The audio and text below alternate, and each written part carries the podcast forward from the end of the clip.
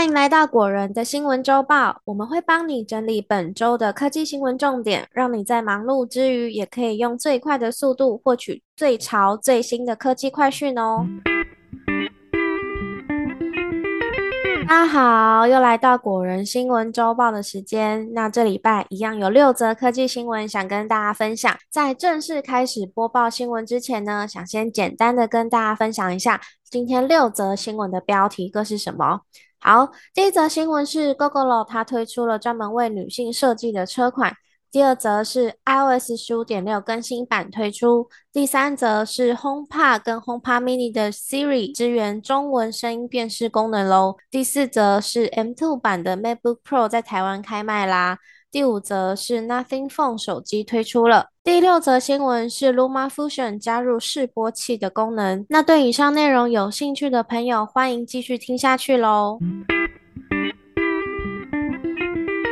本周的第一则新闻是 Google 推出专门为女性打造的车款了。Gogolo 呢，在前几天推出了全新的车款，叫做 Gogolo Delight。它是一款专门为女性需求打造的独特车款哦，像是说整体车身缩小，座椅的高度也降低。那它目前是所有车款里面最低的坐高，椅垫的部分有重新设计过。对于女生啊，或是身材比较娇小的骑乘者来说，骑起来也更加舒适。然后相信很多人都觉得立中柱这件事情是有点困扰的，因为车子本身就很重了，中柱又不好立。那 Google Delight 呢？它为了让女生可以更轻松的驾车，它利用了适中的车重搭配省力的中柱，所以只要施力方向正确，驾车这件事就变得超轻松，不止好骑，也非常好停哦。那贴心的设计当然不止这个啦，其他还有像是防撞的缓冲饰板、可以收合的杯架、抗菌手把，还有车厢的香氛组跟省力的牵车模式，还有安心的护送灯等等等，这些呢都是专门为女生打造的小细节。如果想了解更多 GoGo 新车的资讯啊、图片，我把文章链接放在资讯栏，有兴趣的朋友都可以点选哦。第二则新闻是 iOS 十五点六更新版推出了。Apple 呢，在这个礼拜四推出了 iOS 十五点六的更新，这个大概是十五系列最后一次的版本更新。接下来应该就要等到九月的 iPhone 发表会之后，Apple 呢就会推出 iOS 十六了。那这次十五点六的更新算是规模比较小的更新哦，主要是修补 bug 跟一些安全性的问题。那我们有搜集了许多网友更新后的状况。目前有六成的网友表示，更新过后没有遇到严重的灾情，也没有闪退的情形发生哦。不过在耗电的部分呢，有大概四成的网友觉得比较耗电。其他六成的网友倒是觉得耗电这部分没有什么感觉。那整体来说呢，还是有六成五的网友在更新过后觉得 iOS 十五点六是可以更新，很值得升级的。那以上关于更新的资讯也分享给大家。第三则新闻是 HomePod 跟 HomePod Mini 的 Siri 开始支援中文声音辨识喽。在 HomePod 跟 HomePod Mini 上，Siri 可以它辨识不同的人声哦，而且会针对不同的人做出不同的。回应简单来说，就是不同的人询问 Siri 我是谁的话呢，Siri 它是可以辨识出问这个问题的人是谁，而且回答出正确的称呼跟名称。但是这个功能呢，它最早其实只支援英文。后来也慢慢加入其他语言哦，像是荷兰语啊、意大利语、印度语等等等。那在今天推出的 HomePod Software 十五点六里面，Siri 的语音辨识功能也可以针对中文的语音进行声音辨别了。只要透过家庭 App 里面的家庭设定这个功能。就可以帮 HomePod 或是 HomePod Mini 升级成十五点六的版本，而且让 Siri 开始辨识你家中不同成员的声音喽！大家赶快去看看吧。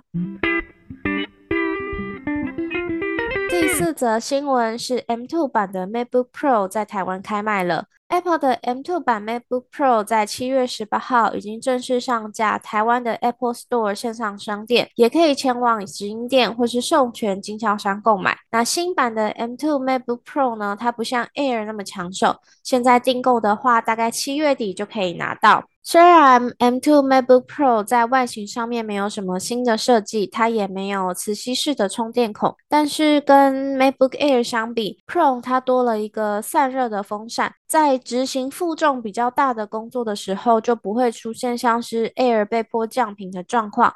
整体的效能表现也会比 MacBook Air 好了不少。这对于重视工作效率跟效能的专业人士来说呢，MacBook Pro 是很可以入手的哦。第五则新闻是 Nothing Phone 手机推出。曾经以推出透明无线耳机而产生话题的 Nothing 公司呢，他们宣布推出全新的智慧型手机。这部智慧型手机最特别的就是它那个透明的机身造型会发光哦。售价是三九九英镑起跳，台湾也有开卖。目前售价是一万三千九百元起。这款手机它有黑色跟白色两种，最大的特色是它用透明的外壳打造，但它不是可以让你真的看到手机内部的电子零件，其实就是一个透明的外壳包着像是手机内部的设计。那另外一个亮点呢，就是机身背后有多了 LED 灯可以发光。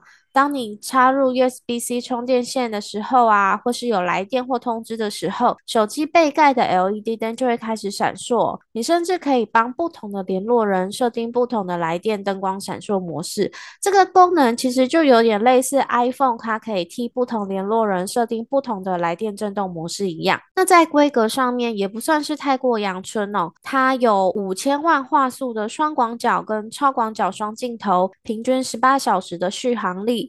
然后还有二五六 GB 的容量大小，以及一零八零的荧幕。目前这款手机在台湾也可以买得到嘛？那目前的管道就是可以从 GQ Shop 或是成品的网站购买。来到本周的最后一则新闻，就是 Luma Fusion 它加入了示波器功能。Luma Fusion 它被称作是 iPad 上最强的后置剪接 App 啊。最近他们推出了新版本，这次更新的内容它加入影像的示波器，也就是 Video Scopes 的功能，以及其他更多的滤镜啊，还有视觉效果。在七月十九号的 Luma Fusion 版本更新内容里面，第一点它就提到了 Video Scopes 影像示波器的加。加入对于一般人来说，可能不太清楚示波图的功能哦。但如果你的工作是一个专业的剪接或是专业的调光调色工作者，示波图就是一个相当重要的辅助工具。它可以让你判断影像是否过曝、是否过黑、颜色有没有适中等等。那这次 Luma Fusion 它加入了示波器功能之后，就可以让使用者以更加图像化的方式来了解画面中的颜色、明亮等等资讯，也是一个相当方便的功能。